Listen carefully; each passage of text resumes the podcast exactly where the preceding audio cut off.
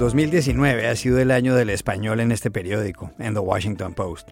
Y no nos referimos solo al lanzamiento de este podcast en diciembre, sino también a nuestros compañeros de Post Opinión, la nueva sección de columnas de opinión en español de este diario. Se estrenaron en agosto de 2019 y publican desde entonces columnas y ensayos originales de autores de América Latina, de España, de Estados Unidos y del mundo. La página está dentro de la sección Global Opinions, de opinión internacional, de The Washington Post, y su objetivo es destacar las perspectivas y los diferentes puntos de vista de expertos, periodistas y activistas sobre los acontecimientos más relevantes del mundo, para lectores en cualquier punto del planeta. Y para hablar de todo esto, estará aquí, en este episodio del podcast hoy, el editor de Opinión Internacional, Elías López. Con él le contaremos todo lo que usted tiene que saber sobre este proyecto. Bienvenidos al Washington Post.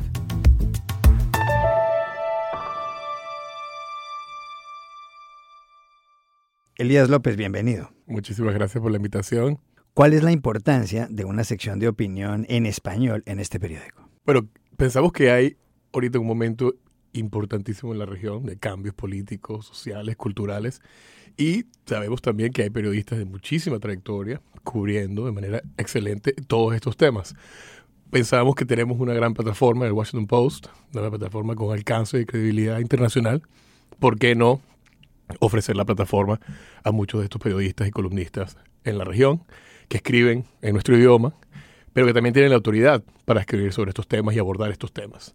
Eh, estamos comprometidos con presentar un gran rango de, puntos de vista, eh, digamos, no solo el espectro político tradicional izquierda-derecha, pero también quizá la perspectiva oficial de un del gobierno, pero también, obviamente, las posturas más críticas. Eh, pero, eh, en fin, es, tratar de contribuir al debate que se está dando en la región. un debate además muy, muy interesante, muy rico, y bueno, eso es un trabajo diario. Elías, Post Opinión abre la gran puerta al español de The Washington Post. ¿Cómo nació el proyecto? ¿Cómo nace la idea? Bueno, eh, mi parte de mi trabajo como el editor de Opinión Internacional ha sido pues ir eh, identificando y reclutando para el Post eh, estas voces internacionales, ¿no? Gente que tiene esta experiencia en, en, distintos países del mundo, en distintas regiones del mundo.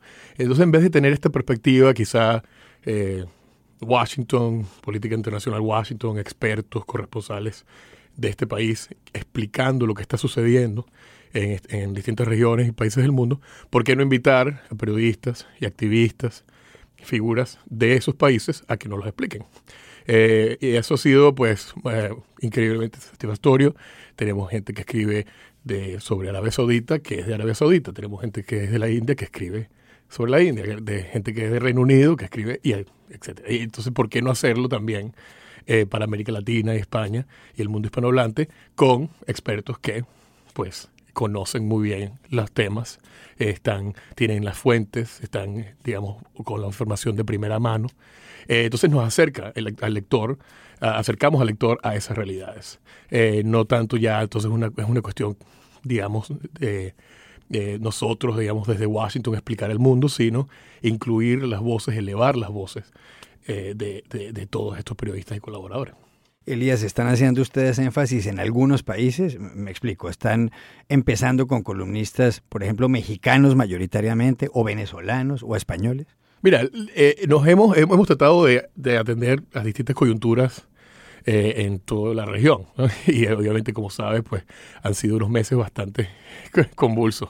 Eh, entonces, sin duda, hemos tenido oportunidad de, abordar todos esos temas. En México tenemos eh, más columnistas hoy en día, colaboradores, porque bueno, también es, un, una cuestión de números, es, un, gran, una gran audiencia y pues requiere quizá un poquito más de, material para levantar ese, ese, interés, pero, pero bueno, sin duda hemos tenido también eh, textos sobre lo que está pasando en Bolivia, lo que está pasando en, Colombia, lo que está pasando en las elecciones en Uruguay, lo que está pasando en Argentina. Entonces, obviamente tenemos una visión regional, una visión de un lector curioso sobre todo lo que está pasando, eh, no solo en su país, sino en lo que está pasando en distintos países de la región. Y es un lector que, bueno, es el, lector de Washington Post, solo que es el lector de Washington Post que vive quizá en nuestros países de América Latina y que quiere leer en español. Empecemos a dar nombres. ¿Quiénes son vuestros columnistas? Bueno, tenemos, por ejemplo, eh, colaboradores, bueno, eh, Luz Meli Reyes en, de Venezuela, eh, Carlos Loret de Mola, León Krause escribe sobre, sobre México, León está en Estados Unidos, tiene una perspectiva sobre lo que está pasando en la política estadounidense, la comunidad, la comunidad de inmigrantes, Carlos está en México, digamos, cubriendo el nuevo gobierno de AMLO. Tenemos también eh, columnistas eh, que escriben sobre temas de género en, la región, que obviamente hoy en día tenemos el, debate del aborto, debates de, matrimonio igualitario, son, son temas que están en la, en la, en la, digamos, en la mesa y la idea ha sido también siempre buscar eh, gente que pueda hablar de esas, sobre esas comunidades y esos, y esos problemas. Entonces, hemos tenido líderes indígenas, hemos tenido eh, líderes feministas, hemos tenido líderes políticos, hemos tenido figuras también periodistas. Eh, entonces, es, un, de todo un poco, pero con gente cercana y con autoridad, que es lo que... Y, y también, cosa que, que, que, me gusta enfatizar, independencia, independencia editorial para poder expresarse libremente, ¿no? que muchas veces en, en, en nuestros países los espacios, no navegar los espacios, es difícil.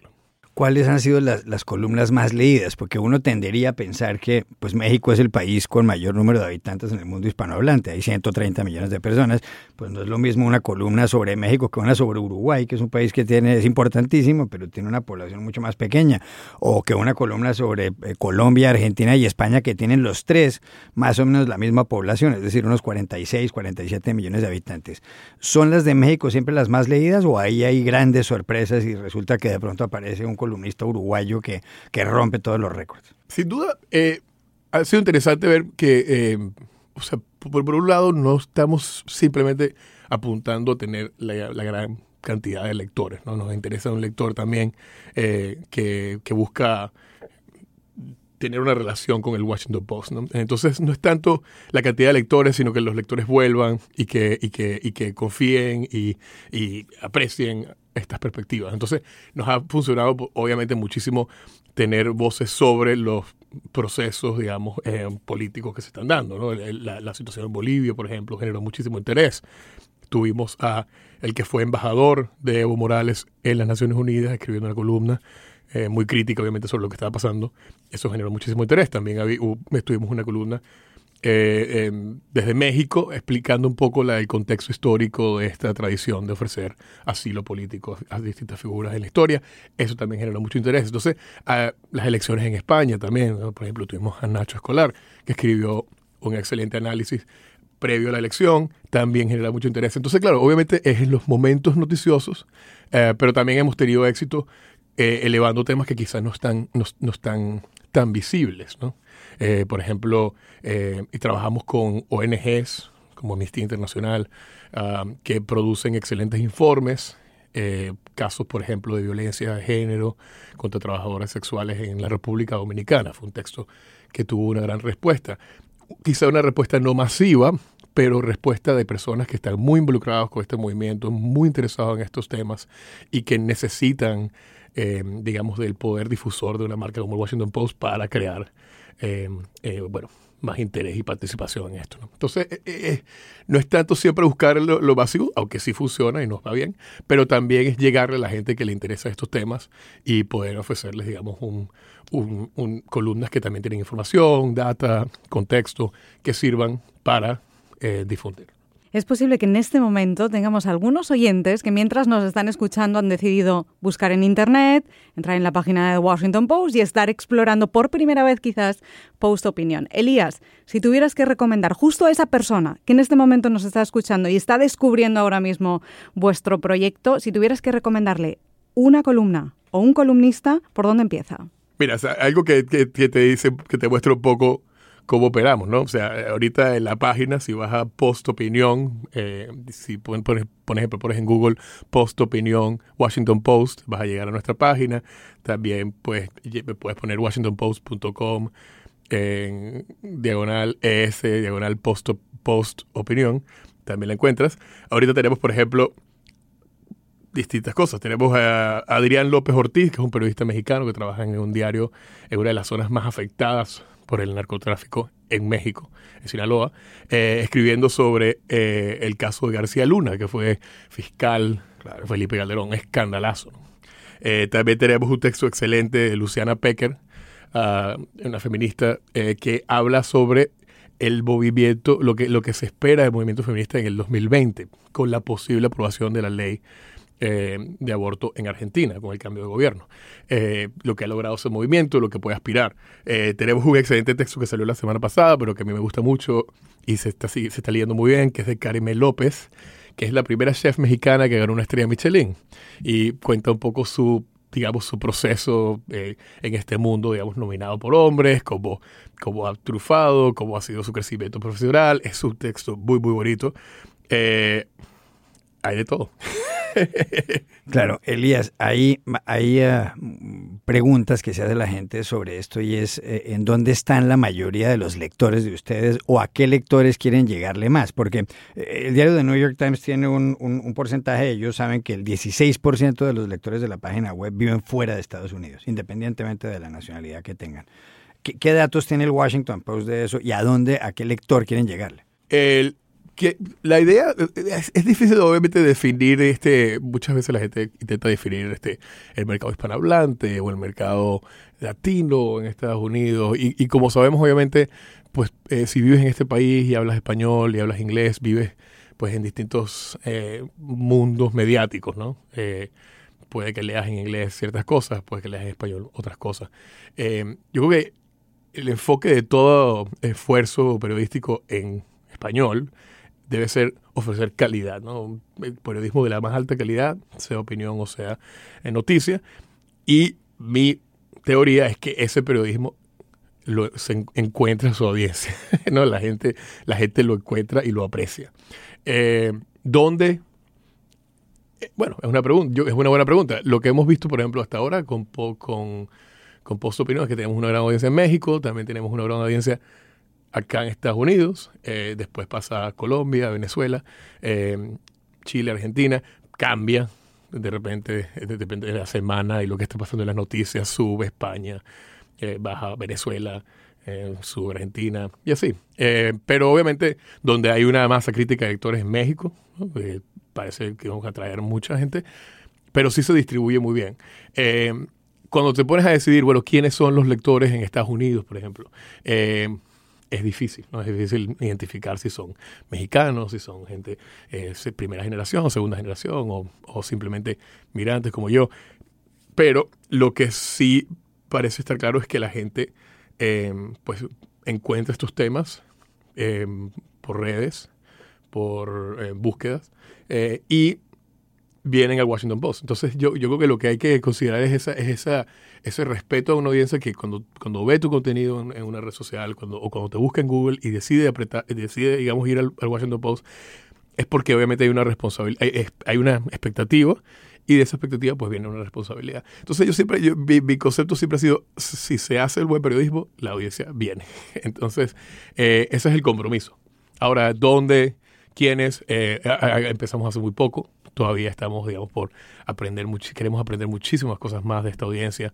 Eh, queremos además tener este, una conversación abierta, ¿no? Ya no, ya no es una ya no es una, digamos, una comunicación unidireccional donde el medio está ahí, digamos, en sus oficinas, en sus rascacielos y distribuye la información y ya. Hoy en día tenemos, como sabemos, pues un, un diálogo abierto en redes y queremos, queremos eh, escuchar eh, cuáles son los temas, qué, qué, qué, esperarían de nosotros.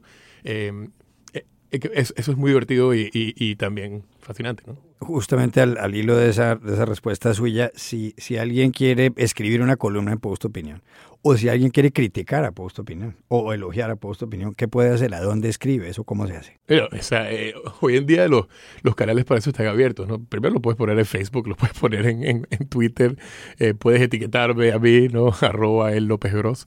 Eh, me puedes escribir un correo, eli.lopez arroba washpost.com. Wow. sí, o sea, verdad que siempre estoy comprometido con escuchar todas las críticas. Eh, y cuando alguien tiene una crítica válida, pues también me tomo el tiempo de responder. También de abrir eh, el debate en nuestra página.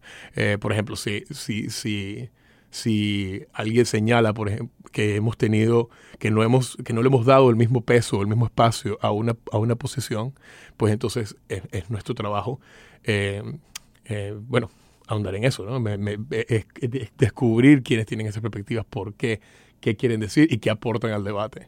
Ah, y, bueno, obviamente eso genera muchísima reacción, porque, muchas veces la gente no se espera eh, que va, va, a leer un texto de alguien con el que tiene una profunda versión o que está totalmente en desacuerdo y, nuestra postura es pues bienvenido. Sí, sí, es, importante leer a la gente con la que estás en desacuerdo también, ¿no? Precisamente sobre eso. Elías, nosotros también nos hemos estrenado este año en este podcast y ahora estamos recibiendo las primeras opiniones, los comentarios de los oyentes a través de las redes sociales sobre todo. Y por ejemplo, a nosotros nos ha pasado ahora que nos están bautizando con un nombre diferente los oyentes. Ya no somos el Washington Post, sino que Juan Carlos nos están llamando el guapo. El guapo, claro. W o con G, depende del día. Me encanta. ¿Tenéis vosotros algún comentario, alguna opinión que se haya llegado que también quieras compartir con nosotros? Eh, mira, es que, eh, no sé si sonará populista, pero es también la audiencia como esto pasa a ser de ellos también, ¿no? Eh, y, y, lo que lo que ha cambiado en la relación entre audiencia, lector y medio es que todos estamos pues buscando un, un pacto con ellos. Eh, eh, sabemos que, por ejemplo, la, publicidad no genera los mismos ingresos que antes. Eh, la suscripción parece ser el modelo que, pues garantiza un periodismo independiente, un periodismo de calidad, pero un periodismo que también responde al lector y a la audiencia. Entonces, ¿por qué no? Si tiene críticas, bienvenidas. hay que ser transparentes en discutir esto. el guapo siempre responderá. E-, Elías, los, los, lectores eh, siempre quieren saber eh, quiénes son esas personas que, manejan el periódico, que lo dirigen.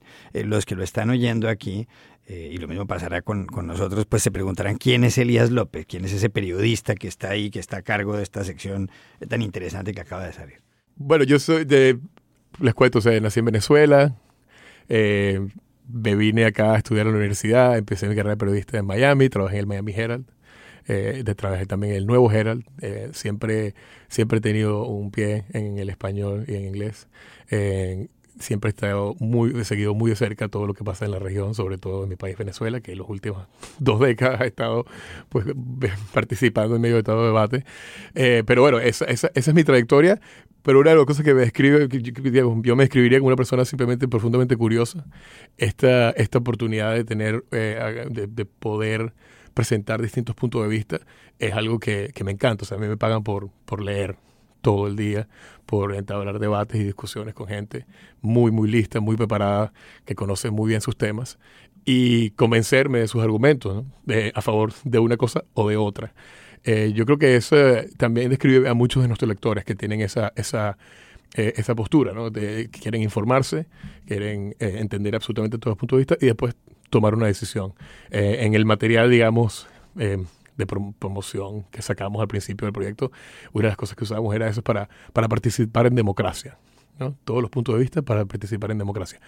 Creo que, bueno, como ciudadanos eh, tenemos una responsabilidad, un deber de, de, buscar informarnos lo más que podamos para tomar decisiones y, y, y como periodista y encargo de una, de una de una sección de opinión. No, no, es tan importante mi opinión sobre algunos temas, aunque sí la expreso en Twitter o en Facebook em, y en Instagram. pero, pero sí, pero me importa más que la gente sepa que estoy tomándome muy en serio presentar varios puntos de vista. Eh, entonces, eh, eh, eso es la diferencia también un poco como editor, invisibilizarme un poco y darle más visibilidad a la gente. Es Elías López de Post Opinión, eh, una de la sección de columnas de opinión en español del diario The Washington Post. No se la pierdan porque es buenísima. Elías, gracias por haber estado aquí con nosotros. Gracias a ustedes y felicidades. Gracias. Muchas gracias.